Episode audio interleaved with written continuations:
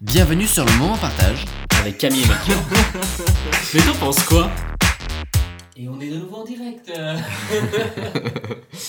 Ah, ça m'a fait trop du bien cette petite séance de sport. Hmm. Accompagné après d'un petit thé pour se détendre, le tout juste avant de manger. Là, je suis, je suis chaud de fou. J'ai le petit rayon du soleil là qui me réchauffe le dos. Ça fait du bien. C'est parfait. Bah justement, vu qu'on a notre euh, nouveau euh, chapeau magique, faudra qu'on lui donne un nom parce que le chapeau magique ça marche pas, c'est déjà pris, je crois. N'hésitez pas à nous suggérer des choses parce que il n'y a pas eu trop d'inspi pour l'instant sur le. En gros, euh, le concept c'est qu'on a un chapeau avec plein de questions dedans. Euh, à chaque fois qu'on a un invité, on lui demande d'en écrire au moins une de plus pour la rajouter. Nous, on essaie d'en rajouter de temps en temps parce que les chapeaux sont remis dans le les oula, les questions sont remises dans le chapeau à chaque fois. L'idée à terme, c'est d'avoir un max de questions, des trucs du plus léger au plus intense et introspectif. Du coup, c'est quoi pour commencer euh, Je suis chaud euh, d'en piocher un. On fait pareil avec, euh, on fait pareil Ouais. avec les invités. Vas-y, on pioche. J'en pioche un? Vas-y, pioche un. Alors, hop, en espérant que c'est pas la même que la dernière fois. Pourquoi es-tu venu faire ce podcast aujourd'hui Ça marche plus pour les invités, mais je peux carrément le, euh, me le reposer. Bah, déjà, il y a, y a le fait que ces derniers temps, on avait eu euh, un peu des changements dans notre quotidien qui faisait qu'on a eu moins l'occasion de tourner des podcasts. Toi, tu as été vachement pris avec euh, ton autre taf, moi, moi aussi très pris. Donc là, j'avais vachement envie qu'on se fasse, d'autant plus, ça faisait un bout de temps qu'on n'avait pas fait des podcasts dans matinée. Ouais. Bon, là, il est en l'occurrence midi 30. Mais euh, le fait de le faire le matin avec le soleil, ou en tout cas début d'après-midi de la journée, c'est très différent du soir. Il y a un truc un peu plus. euh, t'es plus éveillé, t'es plus en forme, t'es plus alerte. Le- et le soir est peut-être plus propice parfois à l'introspection, quoique. Peut-être que ce soleil va nous, nous ouvrir aussi. Toi, pourquoi t'es venu faire ce podcast aujourd'hui, Melchior? Ben, moi, je te, je te rejoins sur, euh, sur, le truc enfin, sur le fait que ça faisait longtemps qu'on n'avait pas fait de, de podcast le matin. Euh, J'ai aussi l'impression qu'on a alterné euh, euh, depuis le début des périodes où on a fait des podcasts avec des moments vraiment cool qu'on a passé ensemble et des moments où on était plus dans une dynamique productive par rapport à ça, où il, il fallait qu'on fasse un podcast pour maintenir le contenu et tout. Les deux étaient cool, mais dans la dynamique dans laquelle j'étais, dans le mindset, tu vois, j'ai l'impression que quand euh, j'ai pas l'impression d'avoir l'objectif d'en produire un, c'est plus cool, tu vois. Mm. Euh, un peu du même style que là aujourd'hui, tu vois, quand on se fait une petite séance de sport, qu'on passe un peu de temps ensemble, qu'après on fait un épisode, euh, j'ai plutôt l'impression qu'on a bloqué un moment pour le passer ensemble Mm. et que dans, cette- de- dans ce temps-là, en fait, on va enregistrer euh, une conversation, tu vois. Et que, et que c'est plus dans cette dynamique-là de se dire, bah, on passe un moment privilégié ensemble, cool, plus que bah, on se voit, on fait un podcast et puis ça se limite à ça, où ça, ça a pu être le cas parfois, et où c'était le contenu de la discussion est très cool aussi. Euh, mais personnellement, je trouve ça un peu plus frustrant parce que j'ai l'impression qu'on est plus dans un, une Un objectif, performance, ouais. tu vois, euh, et qu'il y a moins le truc social qui va autour du fait que bah, on se voit, peut-être on bouffe ensemble, on a des discussions aussi qui sont pas enregistrées, euh, on fait un peu du sport, ou comme on faisait quand Mm. on allait à la plage ou tout ça. Bah, ce podcast, c'est un peu aussi euh, l'expression de l'essence de notre amitié en soi, le concept de moments, euh, des moments qu'on partage ensemble. Donc je trouve que c'est encore plus propice quand bah, ces moments sont choisis. Et l'autre truc, je réfléchissais au moment où on a, où on n'en tourne pas. Comme toute relation sociale, j'ai l'impression, et je pense que beaucoup de gens peuvent se retrouver là-dedans, euh, notre amitié est fait de moments où on se voit beaucoup. Et puis après de petites périodes où je pense qu'on s'est beaucoup vu, on a aussi besoin de prendre un peu de distance pour pouvoir mieux se retrouver, comme n'importe quelle relation, euh, amoureuse ou amicale. Alors, je sais pas si tout le monde fonctionne comme ça. Je sais que moi, je fonctionne comme ça. Et j'ai besoin, quand je vois euh, quelqu'un euh, souvent, d'après prendre un peu le temps sans cette personne, peut-être pour pouvoir aussi, tu vois, mieux la retrouver. Hmm. Là, ouais, moi je suis, je suis d'accord avec ça. Je pense qu'on a alterné. Après, je pense qu'on a aussi été euh, beaucoup dans l'extrême de la complicité et de se voir tous les jours ces dernières années, qui fait que je pense qu'on est aussi dans une période depuis peut-être six mois, un an, à trouver un meilleur équilibre par rapport à ça. Mm. Euh, mais oui, oui, je pense que c'est, je pense que c'est vraiment le. Pour moi, ces podcasts, c'est vraiment les, les moments où on les enregistre, c'est vraiment aussi le fait de s'obliger un peu à passer du temps ensemble, Ouais. mais dans, dans, la, dans le bon sens du truc, tu sais. C'est euh, c'est vraiment, une- ça fait une activité en commun, comme quand on fait les séances de sport, où en fin de compte, on a une excuse pour se voir, Mm. où on fait quelque chose. Mm. Euh, du coup, c'est agréable parce qu'on a l'impression que ça qu'on produit quelque chose. on n'est pas juste sur le canapé à mater une série, tu vois, euh, et à, et à juste être là à côté. Donc ça, je trouve ça cool. Et, euh, et en même temps, je pense que, comme tu dis, il y a des moments où tu as, besoin de te nourrir d'autre chose. Euh, Je, voulais juste rebondir là-dessus parce que, en fait, euh, c'est marrant, tout j'avais noté un truc et c'est pas du tout euh, pensé par rapport à ça, mais c'est exactement en lien avec le fait de se voir puis pas se voir, etc. C'est que j'ai toujours été persuadé d'être quelqu'un d'hyper sociable qui euh, avait besoin de passer tout le temps du temps avec les gens pour pouvoir me nourrir, etc. Et je pense que je me le suis persuadé aussi parce qu'on me le dit tout souvent, t'es hyper sociable, machin. Et ces derniers temps, j'ai passé beaucoup, beaucoup de semaines où euh, pendant 4, jours d'affilée, euh, bah, je restais chez moi le soir, quoi. Je sortais pas, alors que d'habitude, je sors beaucoup voir des gens, etc. Et je me suis posé la question, est-ce que... et c'était cool? Bah, c'était trop bien. C'était trop bien. Et je me suis posé la question de, est-ce que je me suis plutôt un peu ces dernières années obligé euh, à avoir ce côté hyper sociable, à avoir des gens, etc., à- au détriment, du coup, on va dire, de ces moments de repos où je me retrouve un petit peu? Ou est-ce que c'est plutôt que par rapport à avant, quand avait des moments, qu'on allait en ville, c'était aussi l'opportunité de voir quelqu'un et que du coup, en fait, je créais ces, ces moments et du coup, j'écoutais peut-être moins, justement, ce que je disais avant, ce, ce désir. Euh, Ou est-ce que, ben, en prenant de l'âge, je me rends compte que j'ai besoin de moments, euh, enfin, prendre l'âge, ou c'est une période de ma vie peut-être, où j'ai besoin de euh, me retrouver, tu vois? En même temps, on est en automne, en même temps, on est en automne et en hiver. Je sais que match- chaque match année, ça, ça tout matche bien, quoi. Bah, moi, je pense que c'est justement, c'était ce que je, je voulais dire euh, juste avant, par rapport à, à- à la première réflexion, c'est que je pense que on a des tempéraments opposés par rapport à ça et en même temps très similaires, dans le sens où euh, je pense qu'on aime bien avoir des interactions sociales euh, avec pas mal de gens régulièrement et en même temps on a, on a quand même besoin, et je pense que tout le monde a besoin et que plein de gens le, le, le- vivent pas pleinement, Mm. de moments solitaires, tu vois. Mm. Je pense que c'est hyper sain d'avoir des moments à toi, tu vois, vraiment. euh, et, et c'est marrant parce que toi tu l'as formulé en disant des moments de repos et pour moi c'est pas, c'est pas, en fait c'est paradoxal de dire ça, je trouve, parce que un ça veut dire que en fin de compte euh, tu te reposes pas quand tu vois des gens, donc ça veut dire que en fin de compte euh, Peut-être du repos social, tu vois. Ouais, ouais. Repos Moi, je trouve que c'est plutôt des, des moments à toi, tu vois, dans le sens où tu fais des choses, mais tout seul, tu vois. Mm. C'est-à-dire que c'est important de. C'est important, en fait, je trouve, d'apprécier sa propre compagnie. Et en fait, quand tu es avec plein de gens, des fois, tu, tu fais moins attention euh, à ça parce que tu es dans un groupe et tout. Et, euh, et c'est l'équilibre. Mais après, c'est vrai que je pense que tu as une personnalité très, euh, très dynamique quand tu es avec des gens et tout ça. Euh, moi, j'ai l'impression que tu as envie de maximiser les choses. Et, euh, et peut-être que dans ta tête, à un moment donné, euh, être tout seul et ne rien faire, entre guillemets, c'est pas maximiser euh, les expériences ou tout ça. Je pense que tu as raison là-dessus. Mais Et- moi, je, moi, je trouve, moi personnellement, j'adore être tout seul. Et aussi, et, mais euh, c'est clair que c'est un équilibre. C'est pareil que par rapport à ce qu'on disait par rapport au podcast, tu vois. C'est qu'il y a des moments où tu as besoin d'être un peu plus avec d'autres personnes, des moments où tu as besoin d'être un peu plus euh, tout seul.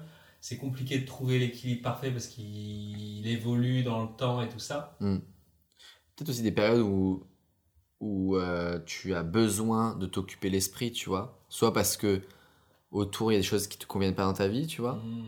Je sais que quand j'ai quand j'ai perdu mon père, le, le réflexe sur les premiers mois, les deux trois premiers mois, c'était de maximiser à fond mes interactions sociales, c'est-à-dire bah voir un maximum d'amis, euh, sortir un maximum possible, boire ou fumer euh, pour être tout le temps dans l'occupation, ce qui faisait que quand je... de distraction, quoi. exactement ce qui faisait que quand j'allais au lit, j'étais tellement claqué ou ivre ou euh, voilà, c'est que je tombais et je dormais. Et peut-être qu'il y a des moments quand on n'est pas au top dans sa vie, et, et, du- et du coup, si tu arrives à décrypter ça, quand tu vois que dans ta vie tu fais des trucs non-stop, c'est peut-être se poser la question, c'est est-ce que je suis bien là ou est-ce que je suis en train d'essayer de, de me D'éviter. d'éviter ou de me faufiler d'un d'une expérience qui se passe mal dans ma vie, tu vois soit euh, une- le travail, tu vois, je sais qu'il y a des gens, c'est ça, le travail, ça, ça- ils, ils détestent tellement leur travail que euh, dès qu'ils finissent ce travail, c'est euh, à fond sur les jeux vidéo, à fond sur sortie voir les potes, les afterwork, le machin, euh, boire des coups, et un peu oublier peut-être aussi le quotidien, quoi. Ce qui est, ce qui est ultra paradoxal parce que en fin de compte, du coup, tu dilapides le temps que tu as pas dans le travail et donc du coup, comme tu quasiment tu, tu te es inconscient pendant le temps que tu as libre, du coup le seul moment où tu, où tu penses vraiment, c'est quand tu es dans le truc horrible. Ouais, je pense que c'est un mécanisme de défense. Ouais. Non mais je suis, moi je suis d'accord avec toi. Après je pense qu'il y a, je pense que c'est un mécanisme aussi de défense de notre corps et de notre esprit parce que je pense qu'il y a certaines choses qui nous arrivent qui sont dures, qui ont besoin aussi un peu de temps pour être processées. Tu vois, euh, je sais pas si c'est le bon mot, mais Ouais. Euh, tu vois, peut-être qu'il y a certaines choses qui en fait sont trop violentes pour nous et que tu as besoin de pas y penser pendant un certain temps pour que le- le- Ça la violence émotionnelle elle descende un petit Ça peu. décante un peu, ouais. Ouais, exactement. Et qu'après, tu puisses y revenir avec un peu de recul, parce que sinon, c'est trop frais et que du coup, euh, en fait, tu fais que de, de, de réouvrir la plaie et en fin de compte, tu n'arrives pas à passer à l'étape d'après euh, pour pouvoir accepter les choses et avancer, tu vois, dans.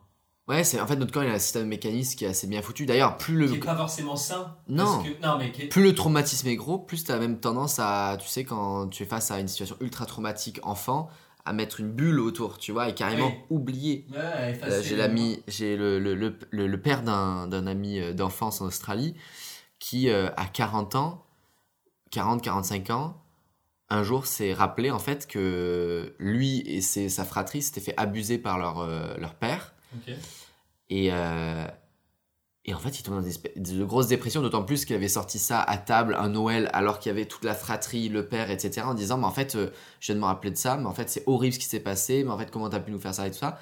Et vu que toute la fratrie a un peu genre ignoré, ignoré le truc, alors soit parce qu'il s'en rappelait pas, euh, soit parce qu'il voulait pas faire ressortir ces émotions-là, lui, il tombe dans une espèce de dépression profonde. Tu vois, c'était son moment à lui de peut-être faire ressurgir ça pour travailler dessus. Et en fait, non, c'était pas du tout le moment pour les autres.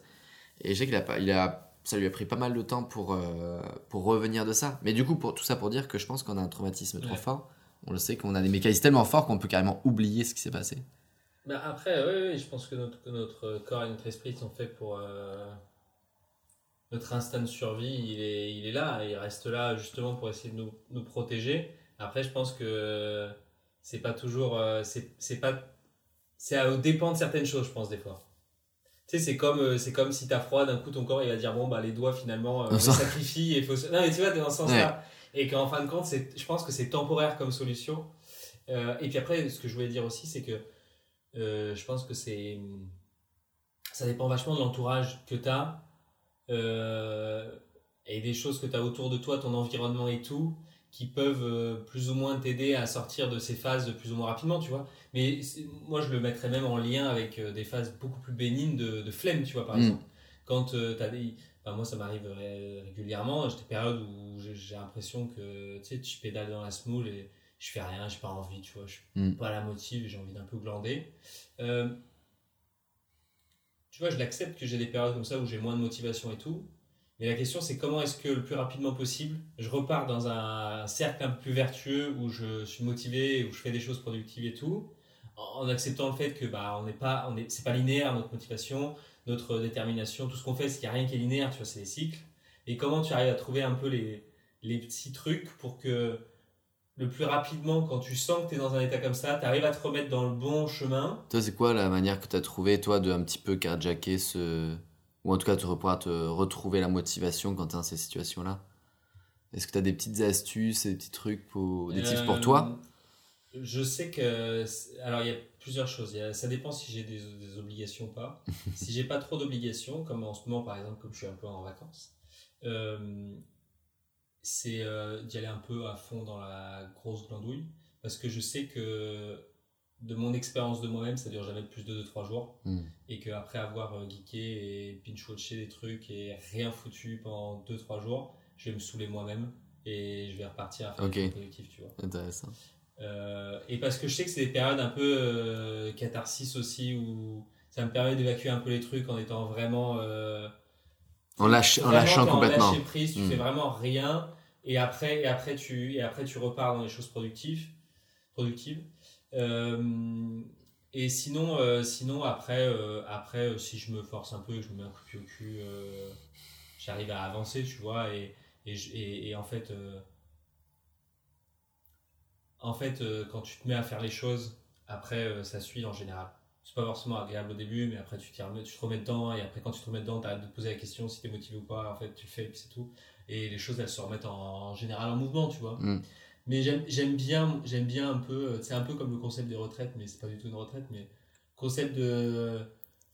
Prends un peu de recul. Ouais, prends un peu de recul, je- vraiment de rien, de rien foutre, euh, de productif et tout, mais de le vivre vraiment euh. Et après, il y a des périodes, où il y a des fois où j'avais un peu plus de mal à en sortir. ouais. On parlait tout à l'heure des rythmes et je me, je me demande s'il n'y a pas aussi une question de rythme. euh, Bon, ça, il faut retirer un peu les contraintes, mais moi je sais qu'il y a des moments où j'ai besoin de me lever tôt tous les jours pendant euh, une certaine période pour exécuter les choses que j'ai à faire. Puis après, il y a d'autres périodes où genre j'arrive pas à me lever avant 9-10 heures du matin, euh, je me laisse un peu aller, euh, je traîne au lit. Et, et après, quand j'ai passé cette période, j'ai re-envie de faire le truc où je me lève tôt, tu sais, parce que je dis, ah putain, je, Ouais. et, et, et du coup, je pense que parfois je le subis un peu en me disant Ah merde, j'ai déconné, je me lève tard. Alors que toi, tu dis justement, tu lâches prise complète, tu dis Bah, pendant 3 jours, là en l'occurrence 2-3 jours, Ouais, je laisse complètement fait aller. jours, tu et que potentiellement après ça, du coup, euh, si tu l'acceptes complètement, et ben peut-être tu vas pas avoir ce côté de culpabilité de Ah non, j'ai pris ce temps-là, ou j'ai pas vraiment pris, mais un peu je l'ai pris. Je pense que je veux, je veux trop maximiser les choses. Tu l'as bien dit tout à l'heure, je pense qu'il y a un peu ça ça m'empêche pas de culpabiliser un peu euh, parfois dans le dans le dans l'esprit en me disant bah putain j'aurais pu faire des trucs et tout euh. Et en même temps en fait si je regarde je fais pas rien non plus mais c'est juste le mood dans lequel je suis tu vois euh, où en fin de compte les choses elles se font quand même mais elles se font à un rythme différent et comme j'ai l'impression ce qui me fait du bien c'est de pas chercher de la performance là-dedans tu vois Hmm. mais ça tu vois ça ça revient à à ce que tu disais aussi, c'est que j'ai l'impression qu'on est aussi dans un monde et dans un environnement où il faut être parfait. Tu vois, Mm. il faut être performant. Et euh, On en parlait dans le dernier podcast justement où tu disais petit il faut, il faut que tout euh, soit disais, euh, pas Ouais, budgétisé a- après, Il y mais a la question de la rentabilité. Ouais, financière, mais là, par exemple, dans ce que tu disais, tu vois, on sait que c'est agréable, par exemple, de se lever. Enfin, nous, en tout cas, on a ce, cette, cette, ce trait-là de, de bien aimer se lever assez tôt le matin, tu vois, de faire des choses et tout. Mhm. Et, et tu pourrais dire, ah, attends, il faut que ce soit tout le temps comme ça et tout. c'est là où ce sera le plus, le plus efficace et tout ça. Et puis bon, bah en fait, oui, mais c'est aussi agréable de temps en temps d'avoir un peu la flemme et de et t'autoriser entre guillemets à rien faire, tu vois, Mm. parce que parce que c'est c'est aussi, je pense, dans notre nature humaine et, euh, et je pense qu'il y a plein de trucs qu'on a besoin de déconstruire pour apprécier aussi le côté euh, plus qui fonctionne bien pour nous. Mais on a aussi besoin, je pense, de ces moments de un peu de lâcher prise et où on casse un peu nos règles à nous pour se rappeler pourquoi on les a aussi, tu vois. Non mais tu vois, tu manges, tu manges bien et tout pendant un temps. Euh, bah, temps en temps, un, un burger euh, bien fatos, ça, Ouais. ça te fait kiffer, tu vois. Ouais. Et après, autant tu te sens pas hyper, hyper bien après, et t'es un peu ballonné ou je sais pas quoi, je dis des conneries, hein. Et tu vas dire, ok, bon, bah, c'est pour ça que je le fais pas au quotidien. Ouais. Mais une fois de temps en temps, euh, un petit plaisir ouais. j'aime bien, tu vois, ou bourrer la gueule, ou j'en sais rien. C'est intéressant. Sinon, euh, tu deviens, j'ai un peu l'impression, tu sais, un- sinon tu deviens un peu un, un moine, quoi, un esthète, quoi. Ouais, ou un, Quelqu'un es- qui- un esclave d'une idéologie que tu as et que tu as envie de respecter, euh, euh, qui potentiellement en plus te correspond pas particulièrement et correspond à, à une idée que tu as de ce qui serait bien. Est-ce que je peux avoir un peu de rap de Mais bien sûr, je te resserre un petit thé. Est-ce que tu voudrais pas te tirer une petite question tant qu'on y est? Ou est-ce que tu as d'autres idées là sur lesquelles tu voulais euh, rebondir? Ouais, je voulais rebondir sur un truc par rapport à ce que tu disais. Tu disais justement, sinon ça veut dire que tu es dans une vision qui ne te correspond pas. Euh, Ouais, je pense que. c'est- En fait, c'est- en fait ce qu'on ce qu'on dit là, c'est que c'est ce qui est important, c'est un peu de chercher à se connaître. Mhm. Et, et l'autre truc, c'est de trouver quelque chose qui correspond aussi à notre mode de vie et aux choix qu'on fait, tu vois. Et, et j'avais noté deux questions là avant euh, que j'ai retrouvées dans mon carnet là avant qu'on attaque Mhm. que je voulais te poser. C'était euh, en fait la, la première c'était c'était euh, pourquoi est-ce que tu fais euh, l'activité que tu fais, tu vois? L'activité. Hmm. Ouais, c'est, c'est, c'est marrant une question parce que c'est en plus, c'est pas le truc. euh, C'est pas le truc que j'ai, j'ai voulu faire quand j'étais ado, jeune adulte, tu vois? Et puis en fait, quand j'ai commencé un petit peu à. La première, en fait, les premières fois où j'ai fait des cocktails, c'est à la suite d'un moment où mon parrain, qui, euh, qui est mon oncle, euh, que, euh, que j'idéalisais beaucoup quand j'étais plus jeune, m'a amené dans un bar à cocktails.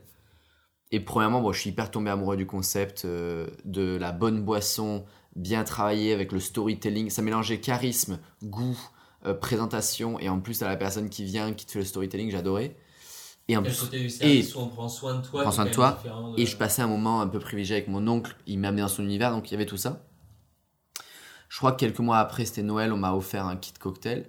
Et, euh, et en fait, je me suis au début, bah tiens, je vais m'amuser à faire 2-3 cocktails. Alors ça, ça remonte à il y a 7 ou 8 ans.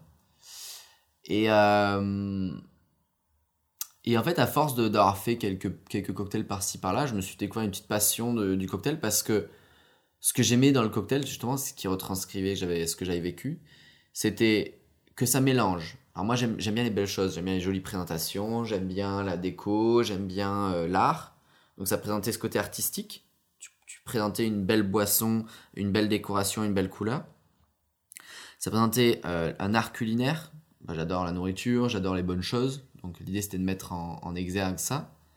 Et en même temps, c'est le partage, ça rassemble les gens. C'est le côté social. Donc finalement, ça mélangeait l'art, euh, l'amour des bonnes choses et le côté social. Euh, le tout dans, dans une activité qui est le cocktail. Donc c'est un truc qui m'a un peu suivi euh, en même temps que j'étais éducateur, parce qu'à la base, mon métier c'est éducateur spécialisé. Euh, puis après, quand on a monté notre marque de vêtements ensemble, qui est devenue aujourd'hui ce podcast, mais c'était toujours en parallèle. Et pendant les confinements, c'est vrai que c'est quelque chose que j'ai un peu plus poussé, à la fois dans ma connaissance, que j'ai toujours été quelqu'un qui, quand je suis passionné de quelque chose, je le fais à fond. J'ai pas mille passions, mais les passions que j'ai, en général, j'aime bien y aller un peu, euh, un peu euh, à fond dedans. Donc, euh, bah, tu vois, faire beaucoup de recherches dessus, comprendre euh, le fonctionnement, essayer de faire toujours un meilleur drink. Euh, voilà, à la fois euh, au travers des bouquins, internet, ça, on a la chance de vraiment de pouvoir se cultiver de multiples manières. Et surtout avec les techniques de tout le monde. Avant, tu vois, quand tu étais dans le cocktail, tu avais ton bar, tu avais ta ville, tu avais ton bouquin. Maintenant, tu peux connaître ce qu'il fait au Japon, Mm. euh, les techniques qu'ils font aux États-Unis. Donc c'est vraiment ça. J'aimais beaucoup ce côté-là du partage des barman. Et euh, voilà. Et puis j'étais amené en fait à me rendre compte que ben à force, euh, à force de faire ça pour m'amuser et en tant que passion, bah c'est devenu un peu plus euh, professionnel que ce que je pensais. Et puis en fait, euh, ben petit à petit, en parallèle euh, bah, de la marque, j'ai commencé à à professionnaliser ça, c'est-à-dire à faire euh, euh, des cocktails pour des marques, puis à faire des événements, puis à faire des ateliers cocktails. Alors d'abord euh, assez simple, puis plus en plus développé. Et aujourd'hui, ben, en fait, euh, c'est euh, quasiment 100%, enfin c'est 100% de mes revenus, donc c'est 100% de mon métier pro, on va dire. Et encore, c'est quoi un métier pro? Parce que moi, ça c'est... Le podcast aussi, ça fait partie de mon métier. Enfin voilà, je suis quelqu'un qui aime bien euh, partir de quelque chose que l'on pas du tout, l'exploiter à fond, et puis jusqu'à ce que parfois ça devienne quelque chose de, de professionnel. Parce que aujourd'hui, à la fois, il y a toujours ce côté-là de ben, j'aime accueillir mes amis, leur faire un bon cocktail, bien présenté, goûtu, et qu'on se rassemble autour de ça. Enfin, ça fait partie du, du moment. Et puis en plus, si en plus je, peux en- faire euh, du travail et que ça me rapporte de l'argent, ben, ça me fait kiffer quoi. Sans passer en plus par la case barbe, j'avais pas forcément envie trop de travailler de nuit. Sauf un peu en événementiel, mais. Donc j'ai réussi en fait à faire euh, de cette sauce-là, euh, l'adapter à ma façon de travailler. Enfin voilà, je sais pas si c'est hyper intéressant ce que je pense pas que ce soit hyper intéressant ce que je dis, mais en tout cas ça représente bien le fil de pensée euh, dans lequel je suis arrivé aujourd'hui. Tu fais toujours pour la même raison. Je le fais toujours pour la même raison et j'essaye euh, que ça devienne pas une contrainte dans le sens où après j'ai plus envie de le faire euh, pour mes potes qui viennent à la maison. Moi, j'ai eu l'impression qu'il y a une période où tu étais un peu comme ça. Ouais, je pense qu'il y a, il y a 6-8 mois C'était il y a un petit moment, hein. mais tu avais moins envie de le faire pour le plaisir. et je sais exactement pourquoi. Je pense qu'il y avait le fait qu'il y avait moment en même temps qui était très prenant. C'était une période où on avait C'est une- en fait, la- c'est la période où j'ai commencé à professionnaliser et en même temps j'étais très pris au niveau de moment et du coup les deux c'était tellement intense que j'arrivais plus trop à avoir le temps à l'extérieur comme je peux avoir en ce moment de pouvoir en créer un moment sympathique Hmm. parce que euh, j'avais plus de temps du tout Euh, et peut-être parce qu'il y avait aussi le stress à la fin du projet oui, oui, moment Il y avait euh, plein de choses qui jouaient et tout. mais tu as raison c'est un truc qu'on voit souvent, c'est que souvent, euh, au final, les gens qui bossent en resto, en cuisine et qui font des trucs de ouf, euh, au final, euh, des fois, ils n'ont pas du tout envie de. Chez eux, ils font le cordon vois, bleu, quoi. temps, Ils, des... mangent très mal des fois parce qu'en Mm. fin de compte, euh, il y a une déconnexion aussi des fois entre ce que tu fais. mais je pense qu'on en avait parlé en plus à cette période il y avait un truc euh, tu m'avais demandé euh, avait- tu m'avais posé une question à cette époque-là, justement, quand Ah, je me rappelle plus. il y avait quelque chose de ben, c'est quoi ta limite euh, au niveau des cocktails, au niveau des contrats que je faisais, etc. Par rapport à l'envie, par rapport. Ok. Enfin voilà, je pense que ça rejoint un peu cette J'ai période. une deuxième question. Ouais.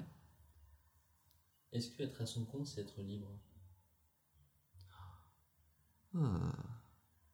Bah, Moi déjà, euh, être à mon compte, euh, moi ça va avec le fait de travailler de chez moi, parce que je fais beaucoup de travail pour les réseaux ou de préparation de cocktails pour les événements, etc. Mhm. Donc mis à part quand je suis sur un événement, ce qui représente peut-être 10% de mon temps, je suis beaucoup chez moi. Alors il y a une certaine liberté dans le sens où je travaille, je choisis quand je travaille. Et en même temps, je me suis rendu compte que si je m'impose pas des moments de travail un peu précis sur lesquels je m'oblige à faire des choses, et on en parlait, je crois, euh, aussi sur le dernier podcast, c'est que je peux me retrouver finalement à prendre une journée entière pour faire quelque chose que j'aurais pu faire en une De demi-heure. Voilà. Donc il y a une certaine liberté, mais en même temps, si moi je me fous pas des, des contraintes et des coups de pied au cul à des moments, Mhm. je me retrouve à tout faire à la dernière minute, ce qui n'est pas hyper agréable, même si euh, on est plus efficace, parce que du coup, quand tu fais tout à la dernière minute, bah, tu es obligé de le faire dans une contrainte. Ouais. Mais bon, Ça- cette contrainte, pas le résultat que tu exactement, cette contrainte, tu pourrais aussi te la mettre un peu plus tôt. Et au niveau, des, au niveau des choix et tout Eh ben, tant que tu travailles et que tu as des contrats, on va dire, là dans mon cas, et que j'en ai suffisamment, euh, on va dire, des contrats qui me plaisent, je peux aussi refuser, ce qui m'est arrivé euh, deux, trois fois sur ces six derniers mois, des contrats qui, eux, ne m'intéressent moins. Dans le sens où euh, soit le produit ne m'intéresse pas particulièrement, euh, soit la façon de travailler ne m'intéressait pas, où on me demandait trop d'être juste un vecteur de publicité et pas un, créateur de contenu, ce que je veux être. Ça va apporter ma, mon côté créatif. Donc, il y a une certaine liberté que j'ai, mais parce qu'aussi je peux me le permettre. Si euh, j'étais obligé de courir après des contrats justement euh, pour pouvoir chercher du travail, pour pouvoir rentrer de, de l'argent, euh, c'est vrai que cette, cette liberté, elle serait pas mal altérée, quoi. Moi, je suis libre aussi de chercher ce que je veux, mais je veux dire, après, voilà, ça dépend quelle liberté tu cherches. Je cherche pas une liberté de, de me dire, je veux que travailler comme ça, tu vois. Je suis aussi, j'ai une certaine souplesse dans mon travail. Mhm. Je veux aussi laisser des chances aussi à des trucs que je pensais être pas incroyables, et finalement, en fait, je me. Je, parfois, je me trompe. Ouais, ouais. Il y a des fois, j'ai fait des contrats que j'étais genre, ouais. Euh, ça m'est arrivé avec un produit où je sais, ah, bon, c'est pas mal, mais ça, ça casse pas. Par exemple, trois pattes à une mouche, c'est ça qu'on dit, quatre pattes à une mouche? Un canard? Un canard. Voilà. Et que finalement, ce contrat l'avoir fait, ça m'a débloqué plein d'autres contrats qui étaient incroyables. Et c'est quoi qui te fait changer d'avis? C'est les gens que tu rencontres? Ou c'est le produit en lui-même où tu te dis bah en fait euh, il a mauvaise publicité parce que euh, parce que euh, c'est perçu trop commercial ou c'est pas perçu qualitatif mais en fait derrière bah oui le produit il est pas forcément luxueux mais en fin de compte il en faut aussi pour tous les porte-monnaies et tous les niveaux d'ama- Bah. de, de, de, de- Il y a, il y a un peu ça. Et en même temps, de l'autre côté, il y a un peu ce que tu peux avoir au quotidien, dans n'importe quelle situation. Tu as la presse qui en est faite autour, c'est-à-dire l'avis des gens qui t'entourent. Moi, je sais que je suis beaucoup dans le milieu du. Enfin, je traîne beaucoup, surtout sur les réseaux, mais un peu, un peu au quotidien, dans le milieu du cocktail. Et quand tu as trois barman qui vont dire Ouais, ça, c'est un produit de merde, machin, parce qu'on leur a dit que c'est un produit avis, de merde. avis qui n'est pas tout le temps euh, personnel en fin de compte Exactement. c'est un peu colporté aussi par euh, C'est exactement ça que je veux dire. C'est que parfois, il faut aussi que toi, tu en fasses ton propre avis. Il n'y a, a pas beaucoup de gens qui portent leur vrai avis. J'ai l'impression qu'on a une époque où, de par les réseaux, de par euh, la, la facilité que l'information a de circuler, on a un impératif d'avoir un avis sur tout. Et c'est pas possible. Enfin, je veux dire, il y a très peu de gens sur la Terre qui sont capables d'avoir un avis étayé, euh, réfléchi et documenté sur tout. Mm. Tu vois, c'est logique, on est des êtres humains. Mm. Euh, tu poses une question sur euh, un conflit à l'autre bout du monde, j'ai pas les infos, donc je peux pas avoir un avis, tu vois. Et du coup, ce qu'on fait, c'est qu'on prend un avis qui nous correspond à peu près, qu'on a entendu quelque part, tu vois. Mais en fin de compte, c'est pas notre avis. Et plutôt de dire, bah, je sais pas, on va dire un autre avis, tu vois. Mm. Et j'ai un peu l'impression qu'il y a ça par rapport à. qu'il peut y avoir ça, tu vois, par rapport à tous ces trucs-là, où en fin de compte, tu dis, bah, attends, j'ai l'impression que globalement, on me dit que c'est de la merde, je vais dire c'est de la merde, pas- je prends ouais. pas de risque, tu vois. Ouais, au moins je suis Je tranquille. pas. Bah, ça se fait beaucoup dans les sports. Tu vois, des gens qui sont spécialistes du sport euh, pendant. Bah, là, en ce moment, il y a la, La Coupe du Monde. la Coupe du Monde. Là, j'étais hier à la séance de kiné. Euh, les gens, ils parlent comme si c'était spécialistes du sport. Alors qu'il y en a, je suis persuadé, ils ont jamais couru après un ballon, quoi. Tu vois, ils ont jamais fait ce sport-là. Et ils deviennent des spécialistes. Et en fait, ils colportent ce qu'ils ont entendu beaucoup, euh, peut-être sur des euh, critiques ou, sur des, ou pendant le match, etc. Et ça en devient leur avis. Ou l'autre chose, c'est sur des séries très connues. Là, actuellement, il y a euh, mercredi, Wednesday, donc la série sur la famille Adams qui est sortie. Elle a explosé numéro 1 de, sur Netflix et tout. Et en fait, il m'a fallu deux secondes pour analyser le truc, parce que, alors, j'ai beaucoup aimé cette série, et en même temps, d'un autre côté, il y a plein de trucs qui m'ont un peu perturbé, mais qui sont tellement euh, effacés par le fait qu'on en vend que du bien de cette série, que finalement, si tu te penches pas deux secondes sur, ton propre, sur ta propre réflexion par rapport à ce que tu as déjà vu, par rapport à ton avis personnel, bah, tu vas vite colporter juste l'avis général des- de ce qu'on en pense de cette série, par exemple. Mm. D'ailleurs, j'étais très content de la regarder. Ouais. Bon, déjà que je suis moins pas trop actif sur les réseaux, mais avant que ça pète sur les réseaux, d'avoir juste fini Moi aussi. poil avant. La même.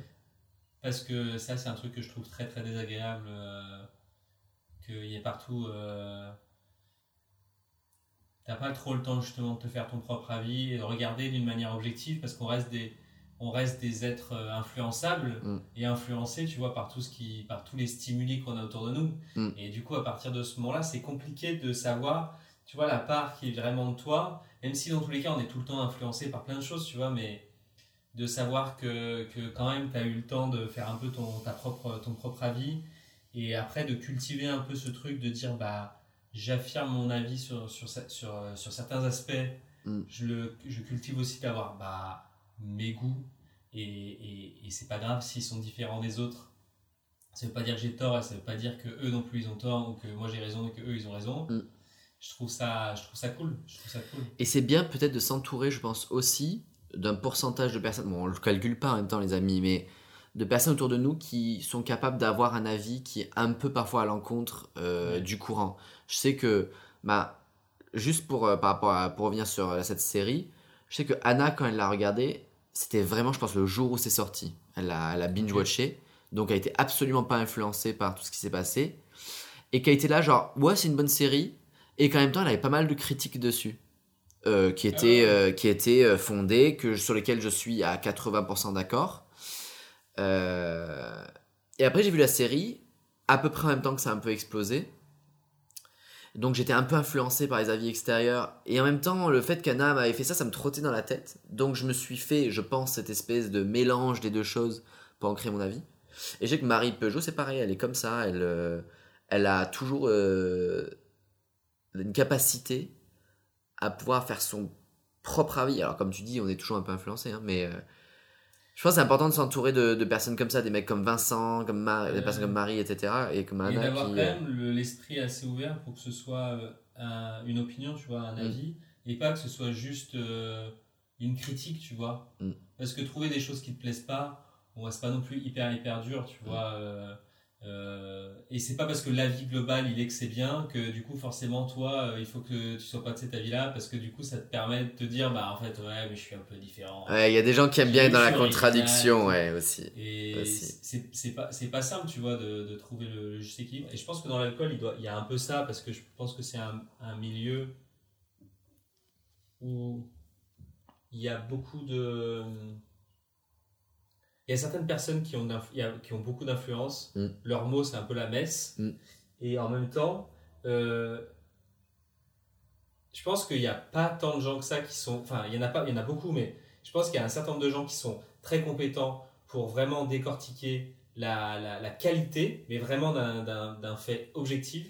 Et après, il y a beaucoup de gens qui, je pense, sont assez bons et sont vachement influencés par des goûts, soit par les tendances des goûts, soit par leur goût à eux-mêmes. Et que du coup, ces gens-là, je pense qu'ils apportent, ils biaisent le truc parce que du coup, ils font que bah, euh, ce type de whisky ou ce truc de truc, bah, c'est pas hype euh, parce que, Mm. en fin de compte, euh, euh, les gens, de manière générale, ils aiment moins ça et du coup, on va un peu l'enterrer. Et du coup, on va pas permettre aux gens, tu vois, de découvrir ça.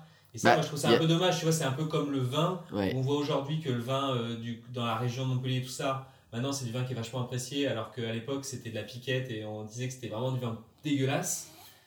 Et ils ont réussi à trouver des façons de faire apprécier ce vin dans son secteur. C'est-à-dire, c'est pas un vin. Ils ont peut-être aussi un peu plus travaillé les vins entre temps. Complètement, complètement. Ça y joue, C'est ça y joue. Mais c'est pas un vin Non. euh, ultra costaud, Mm. euh, comme, euh, comme du, des Côtes du Rhône ou quoi, tu vas manger avec une grosse pièce de viande et même tout. le monde n'aime pas le Côte du Rhône, quoi. Il y en a qui aiment un bien. plus léger, peu d'apéro, fluide. un peu plus sucré. euh. Bah, là, l'exemple, c'est par exemple à ma gauche, je vois la bouteille Kraken. Pour donner un exemple, dans le milieu, si t'es un amateur de rhum, T'es vraiment un amateur puriste de rhum, Kraken, c'est pas déjà c'est pas du rhum, pas- ils ont pas l'appellation, mais C'est parce que c'est. c'est parce que il y a, c'est ouais, c'est assez modifié, etc. Rien qu'au niveau de la couleur et au Mhm. niveau du goût et la sucrosité. Euh, les puristes de rhum vont dire c'est c'est pas du rhum, c'est dégueulasse, euh, comme le Captain Morgan, comme tout ça, comme euh, voilà. Et en attendant, Kraken, ça plaît aussi à plein de gens qui eux sont pas des puristes du rhum. Donc c'est c'est c'est quoi l'objectif Euh, C'est euh, d'être un spécialiste du produit et du coup du coup de dire Kraken c'est mauvais? Ou aussi est-ce que c'est se dire mais en fait euh, ce produit-là va plaire aussi à un certain public parce qu'il peut se travailler aussi en cocktail hyper intéressant ou même en dégustation sec il peut plaire vachement à, à, à des, à des personnes qui sont moins on va dire matrixées ou moins spécialistes dans ce Ouais, domaine c'est ce que- C'est ce que je trouve qui, des fois, peut euh, rendre ce milieu-là. Enfin, donner l'impression que ce milieu-là est inaccessible. Oui. Parce que j'ai l'impression que c'est comme d'autres milieux euh, qui, en apparence, on va dire, sont plus intellectuels que le cocktail peut paraître. Mais il y a ce côté un peu fermé dans le sens où, euh, où voilà, il faut apprécier un certain type de produit vraiment et tout pour euh, faire partie. Et, et d'oublier un petit peu, d'oublier un petit peu le l'occasion et la raison de consommer en Mm. fait. et le truc de base parce que c'est une a- question de plaisir aussi Oui, mais justement, mais il y a plein d'occasions et il y a plein de raisons de consommer de l'alcool. Mm. Et en fait, euh, bah, il y a des fois où ça vaut le coup euh, d'avoir un truc hyper précis, machin et tout, euh, super. Et il y a des fois, en fait, c'est pas le sujet. Parce Mm. que c'est pas tout le temps le centre d'attention. Et, et je trouve que par rapport à ça, j'ai l'impression que les caves à vin le font souvent mieux que le milieu plus euh, mixologiste et tout ça. Parce qu'ils ont plus. Parce que c'est leur métier justement de te conseiller par rapport à l'occasion à laquelle tu le consommes et, et l'environnement dans lequel tu le consommes, ont plus de facilité à, à, tu vois, à tomber juste par rapport à ça. Parce qu'ils vont te vendre autant justement un kraken qu'un rhum vieilli en fût. euh, qui a une bouteille 12 ans d'âge de 5 la euros, tu vas Barbade, avoir quoi. Une autre qui a Ouais. 200 ou 500. c'est Et ça. en fin de compte, bah, en fonction de ton profil, de l'environnement et tout ça. Et je trouve que ça, ça peut être un peu. euh, ça, ça crée un peu des, je trouve, des décalages, tu vois, dans, dans, dans ce milieu-là. Et, et moi, je, je voulais juste finir là-dessus. Bien sûr. Moi, je trouve, moi, ce que j'apprécie dans le contenu et dans ce que tu fais, c'est que je trouve que tu as cette capacité-là, de par le fait de ton côté social et de ton côté où tu t'en fous un peu de, de l'étiquette des gens. C'est un truc que tu as une capacité à pas, à pas faire attention à ça, tu vois, à aller outre ça. Mais je trouve que ça permet justement d'ouvrir et de, de faciliter l'accès à ça euh, en laissant libre justement de dire bah, ça peut être simple, tu vois ce que tu fais Mm. et c'est cool, Mm. ou ça peut être ultra complexe et recherché et c'est cool aussi. Mais il n'y a pas une hiérarchie à avoir là-dedans, tu vois. Bah, c'est vrai qu'aujourd'hui, j'essaye, et je me suis un peu penché dessus récemment, euh, dans mon cocktail, au départ, bon, au départ, je faisais des choses simples. Après, je, je pense, en voulant un peu m'intégrer à ce milieu, j'ai commencé à me dire, bon, il faut que je fasse des cocktails un peu plus poussés, mixo, avec des beaucoup plus d'infusion, de clarification, de fat wash, enfin plein de, de termes très techniques et de techniques très techniques, justement, adaptés au milieu de la mixologie. Et en fait, je me suis dit, oui, mais attends, mais attends, attends, un petit gin tonic ou un petit, euh, alors, tu vois, un petit cocktail, genre un dark and stormy très simple, on, efficace. En revient, on en revient au chef Trois- étoilé qui, en fin de compte, il va se faire une plâtrée de pâte au jambon Ouais, et, et en fin de compte, c'est la En fait, quoi. tu peux mettre des gens d'accord sur un cocktail de base, même des, des plus hauts aux plus petits, tu vois. Alors, un gin tonic, tu peux faire avec un super gin comme tu fais avec un gin entrée de gamme. Et l'idée, c'est de montrer aussi, parfois, je travaille avec euh, des produits, on va dire, un peu plus entrée de gamme, euh, qui sont pas forcément difficiles à trouver ou qui sont, euh, que ce soit dans les, dans les softs ou dans les, dans les spiritueux, pour pouvoir justement accéder euh, à des personnes, enfin, pour parler à des personnes qui, elles, ne sont pas euh, des spécialistes du cocktail et qui ont envie que le soir chez eux de faire un cocktail avec trois ingrédients Mais et pas ça. que 10 ingrédients, il leur faut une heure de prep quoi. Et je pense qu'il y a plein plein de gens euh, encore qui ont l'impression que c'est complètement inaccessible alors qu'en fait il y a tu peux prendre 10 recettes de cocktails, tu les apprends Bah n'importe qui est capable de les faire, ça ça. 30 euros de matos pour avoir du très bon matos chez toi et de recevoir tes potes et, Deux ingrédients, t'as un cocktail. Hein. Et c'est des trucs que tu avoir dans ton frigo euh, quasiment au quotidien, Mm. quoi. Mm. Donc, donc c'est vrai que c'est vrai que moi je trouve que c'est un milieu qui est magique par rapport à ce que tu disais au tout début, tu vois, pour l'avoir découvert avec toi et avec ton oncle aussi, Mm. euh, ce milieu-là euh, euh, des bars à cocktails. J'ai l'impression que c'était il y a quelques années et que, c'était il y a pas longtemps et qu'en même temps l'attrait de ce milieu-là, ou c'est peut-être parce que j'étais, que c'était complètement inconnu pour moi, que, que je suis plus, je fais plus partie de ça, mais j'ai l'impression que ça, ça a beaucoup, c'est vachement développé. En Ça fait, ça s'est démocratisé énormément, Voilà, donc développé. plus accessible. Ah ouais. Et, mais en même temps, tu vois, par rapport à la discussion qu'on a, j'ai l'impression qu'il y a encore plein de chemins qui peuvent être faits là-dedans. Euh, Enfin, dans ce sens-là aussi. Euh, de la même façon que pour le café, j'ai l'impression que ça prend le chemin inverse, tu vois. J'ai l'impression que le café, c'était un truc ultra basique et simple que tu consommais comme ça sans te poser de questions et que 90% des gens qui consomment du café consomment comme ça et que c'est peut-être, je crois, une des boissons qui est la plus consommée dans le monde, peut-être après la bière, hein. tu vois, euh, Mm. peut-être après l'eau. Euh, et, que, et que maintenant, on est en train de- de- d'avoir des gens qui se sont spécialisés et qui sont devenus des, des bouches et des nez, je sais Ouais. pas comment on dit. Des euh, baristas, justement, voilà, spécialisés. des baristas là-dedans qui fait que. euh, qui sont capables de te- t'orienter sur des saveurs différentes. Et des façons de le préparer aussi. Putain, j'ai regardé euh, des machines pour faire du V60, mec. Ouais. Et juste, j'ai tapé sur Amazon. Toutes les machines qu'il y a, ça coûte 1500 euros. J'ai Ah ouais bugué de ouf. Alors, je sais pas, j'ai pas cherché hyper, j'ai pas cherché plus loin que ça, mais j'étais en Juste la- le petit truc en. Ouais, ouais, a le kit avec euh, ton truc pour mettre de l'eau et tout ça, mais j'ai pas cherché plus loin On, que ça. on regardera J'ai juste, ça- cherché- j'ai juste tapé V60 sur euh, Amazon et j'ai regardé et, et, et je regardais tout ça et je voyais que c'était la, le- machine seule. Je me dis, ah, c'est cool et tout. Et d'un coup, je bug et je vois 1200 euros. Je fais, bon, attends, ça doit être la première. Et je regardais, en fait, il y a tous les, les genre 5-10 premiers choix, c'était que des tarots comme ça. Ah, moi, je regarderai parce que vu que je connais Ouais, pas c'est du bizarre. tout. euh, Mais peut-être c'était la marque. Les 60 qui d'ailleurs sont des très bons cafés parce que c'est une façon un peu différente de faire le café qu'on n'a pas l'habitude. Parce que c'est vrai qu'en France on avait l'habitude Qui est des. une euh, sorte, qui est une, qui est une sorte d'infusion de, de café au final. Ouais. De- au travers d'un filtre et au travers d'une technique lente, euh, on va dire, euh, de, que le café coule. Et, euh, et oui, en France, on, avait, on, se disait les spécialistes du café, mais en fait, on, boit uniquement des espressos, euh, enfin, traditionnellement, le café parisien, justement. Et euh, en fait, beaucoup de pays nous ont rattrapés rapidement, euh, tous les pays un peu anglophones et germaniques, etc. Et on se retrouve en fait à se dire, ah oui, mais en fait, il y a plein d'autres façons de le faire qui sont plus attractibles pour le palais, plus caféinées et peut-être plus accessibles à d'autres palais qui veulent pas forcément boire un espresso qui t'arrache la gueule, quoi. Moi, j'ai un peu l'impression que pour beaucoup de gens, le café, c'est un peu comme la clope, tu sais. En général. C'est la dose. le- non, mais les premières fois où tu, tu l'as goûté, euh, c'était dégueulasse. Ouais. Et, Ouais. et que, en fait, euh, par plein de mécanismes sociaux et plein d'autres choses, tu t'habitues et que après du coup, tu, tu le, tu le, tu le Comme, bois et tu ouais, mets à comme le et vin, tout comme, euh, l'alcool en fait Mais finalement. en fin de compte, il y a plein, maintenant, euh, c'est ce que tu disais, on découvre maintenant avec le V60 ou avec, euh, avec des cafés peut-être un peu plus dilués ou avec des, ou avec Des lattés, variétés des- de ouais, cafés qui sont, qui exactement. sont moins amers et tout ça. D'autres variantes qui sont hyper bonnes, qui sont beaucoup plus euh, savoureuses et tout ça, et qui peuvent plaire à des gens qui vont moins aimer le côté ultra fort, ultra amer, Mm. ou alors qui mettent pas de sucre dedans euh, du café, quoi. Pour ceux qui, qui aiment pas trop le café ou en tout cas qui ont que l'habitude des cafés en, en espresso, je vous conseille de tenter les cold brew. Donc c'est une manière d'infusion à froid. Ça fait un café qui est très léger en termes de, c'est pas trop amer justement, mais beaucoup plus caféiné en termes de dose de caféine.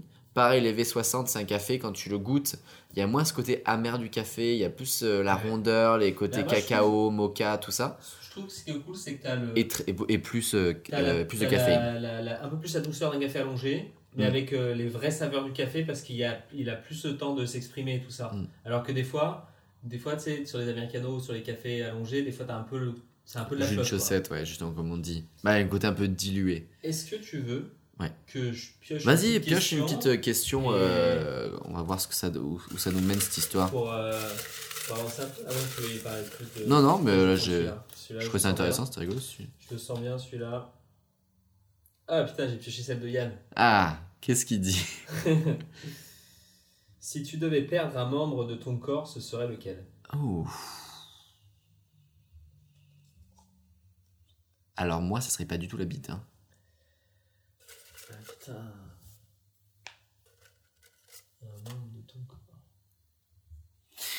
Bah, c'est chaud, mais je pense que j'irai pour un bras. Un bras? Euh, Bah- Tu sais, peut, tu peux choisir aussi juste la main, hein, t'es pas obligé de le bras non, entier. mais après un membre ou la main ou je sais pas quoi, mais Ouais. dans le sens où j'étais en train de visualiser et potentiellement avec un bras ou une main, en tout cas une main, Mm. tu peux faire, tu peux apprendre à faire quand même beaucoup beaucoup de choses. Ah, si Jamel Debbouze. Si tu retires un yep ou une jambe, Oh. au niveau de la mobilité, alors tu peux compenser avec les bras, mais je pense que on est dans une société où c'est beaucoup plus handicapant. On le voit par exemple les gens en fauteuil où c'est quand même un cauchemar Mm. pour eux pour se rendre, euh, pour se déplacer et tout. Alors t'es pas sur le même niveau, mais et je pense que tu peux même apprendre. Tu vois, il y a des gens qui arrivent à apprendre la mobilité avec leurs pieds après pour euh, s'aider. donc. Moi, je me pose la question, je me demande, je pense que ce serait pas plutôt genre une demi-jambe parce que euh, tu peux con- continuer à gérer des choses Ah, autour de toi après, si on facilement. parle en demi et tout. euh, à ce moment-là, tu prends juste un pied, Oui, et tu prends un pied de bois ou je sais pas quoi. Et Bah, tu- je- et tu peux- il y a carrément des prothèses graves bien faites pour les gens. Parce que je suis tombé sur une vidéo l'autre jour d'une nana là qui, euh, Après, qui ont des prothèses. tu commences déjà à romancer le truc. Dans Ouais. l'hypothèse où tu peux pas le compenser, tu vois. Ah oui, ah oui, relou. Ouais, c'est une très bonne question parce que tu peux pas te déplacer sans jambes, mais en même temps sans main, il y a moins de choses accessibles à, à faire. C'est vrai que la question entre les deux est compliquée. Et en même temps pour le sport, tu sais, je sais que j'aime beaucoup faire le sport, le street. Je crois que Et j'utilise ouais. plus le haut Si du corps deux- que le si bas. t'as deux bras, ce sera quand même toujours plus facile. Ouais. Après, c'est clair que si tu, si tu parles en, compen- en compensant, entre guillemets, avec la science de là où on en est aujourd'hui, je pense que sur la mobilité et sur les pieds, les jambes, on est arrivé à un stade où on voit des exemples. Je suis pas sûr que ce soit une généralité, mais on voit des exemples de gens qui arrivent à avoir accès à- et à retrouver, je pense, à une- quelque chose qui est quand même très proche de, de la, de la normalité. Enfin, je sais pas si c'est le bon terme, mais de quelqu'un qui aurait ces deux membres. Sur les mains, euh, il y en a, y en a qui sont pas loin, mais il y a quand même plus de contraintes et plus de difficultés, quoi. Ouais. Euh, Bah, j'ai un astronaute euh, qui a été. Ils viennent de- de- d'intégrer, je crois, la NASA ou je sais plus quel organisme, qui a une jambe en moins. C'est le premier astronaute euh, ayant un handicap. C'est intéressant. Donc, euh, T'as pas besoin de courir dans l'espace. non. Mais t'as besoin d'avoir un membre quand même pour te déplacer. Ouais. Moi, je me posais une question. euh, S'il fallait perdre, euh, tu préférais perdre l'ouïe, le goût, l'odorat ou la vue? C'est lequel que tu, tu détesterais le moins perdre, on va dire? Ce serait sûrement pas Louis, Ouais. parce que je pense que Louis, ça fait partie des, des sens que si tu perds, ça t'isole le plus. Ouais, je suis assez d'accord. Euh, La vue, c'est pareil, c'est complexe. Le goût, moi, je pense que ce serait peut-être l'odorat. Ouais, peut-être le, le- le goût c'est chaud parce qu'il y a un autre aspect, hein, c'est que euh, j'aime tellement bouffer que Ouais. le mec, la dépression derrière de manger du carton pendant euh, 60 ans, euh, Mm. elle, est, elle est lourde. je pense que l'odorat, peut-être que c'est un truc que tu peux te passer. Je sais que quand euh, j'ai régulièrement des rhumes et tout ça et je sens rien, Mm. c'est pas particulièrement le truc qui me choque le plus. Si t'as encore le goût derrière et que du coup tu sens quand même. Je connais deux personnes qui n'ont pas d'odorat et que j'avais pas remarqué. Bah, il y a la sœur de Ninon. Ouais. Euh, la sœur de la cousine. C'était qui? Non, c'est sa sœur. Euh, et Sacha, là. Elle n'a pas d'odorat. Et euh, j'avais jamais remarqué. Donc, euh, déjà, pour le coup, et c'est des gens qui. En tout cas, Sacha, je sais qu'elle aime beaucoup la bouffe. Donc, déjà, je pense que c'est moins Si t'as le handicapant. goût, Ouais. Je pense que ça va. Alors, c'est clair que l'odorat, c'est chiant parce qu'il y a plein de choses qui se passent dans l'odorat. Mais je pense que je suis d'accord avec toi, c'est le moins, le moins pire, on va dire. Et, Et si, vous Et si tu devais aller toi, mais sur un des trois seulement, genre la vue, l'ouïe ou la parole, tu vois? Si je devais. Quoi? Là, si tu devais en faire un, mais seulement les trois, parce que l'odorat et le goût, c'était quand même la facilité, tu vois. Ah, Ok. Louis, la vue. Louis, La vue, et la parole. vue et la parole. Je pense que je préfère être muet que perdre euh, la vue. Bah, la vue pour le dessin, l'art et tout ça, c'est indispensable. Déjà, entre la vue et l'ouïe, je préfère perdre l'ouïe, même si je sais que ça isole beaucoup, parce que je fais trop de choses dans mon quotidien qui sont en rapport avec, euh, avec la vue, même si je sais que ça m'isolerait pas mal. Et vous, ça serait quel. euh, parce que je- je- j'avais commencé, mais je me suis arrêté. Oui, mais c'est pas. La... Vous, ce serait quel. Vous préfé- préfériez perdre quel membre? Première question. Enfin, préférer, c'est une question un peu compliquée. Et deuxième, euh, si vous aviez le choix entre perdre un de vos sens, ça serait lequel? N'hésitez Voilà. pas du coup à n'hésitez pas à le dire genre en commentaire de ce podcast ou euh, Même un petit Message. jambe si tu choisis ta jambe, euh, sinon. euh, un petit emoji de main si c'est la main. Ouais, voilà. Euh... Bon, écoute, euh, merci en tout cas d'avoir écouté jusqu'à là. Comme d'hab, ça a été toujours un plaisir de vous avoir euh, bah à ouais, nos côtés. Dites-nous ce que vous pensez un peu de, de ce nouveau format là qu'on met en place depuis euh, deux épisodes. Je pense que je vais changer la couleur de nos fonds euh, pour, cette deuxi- ce, pour ce changement. Tout changement mérite un changement physique. Ouais, ch- changement, changement, changement. Voilà. Merci à tous. à Très bientôt. bonne journée. À bientôt. Bisous.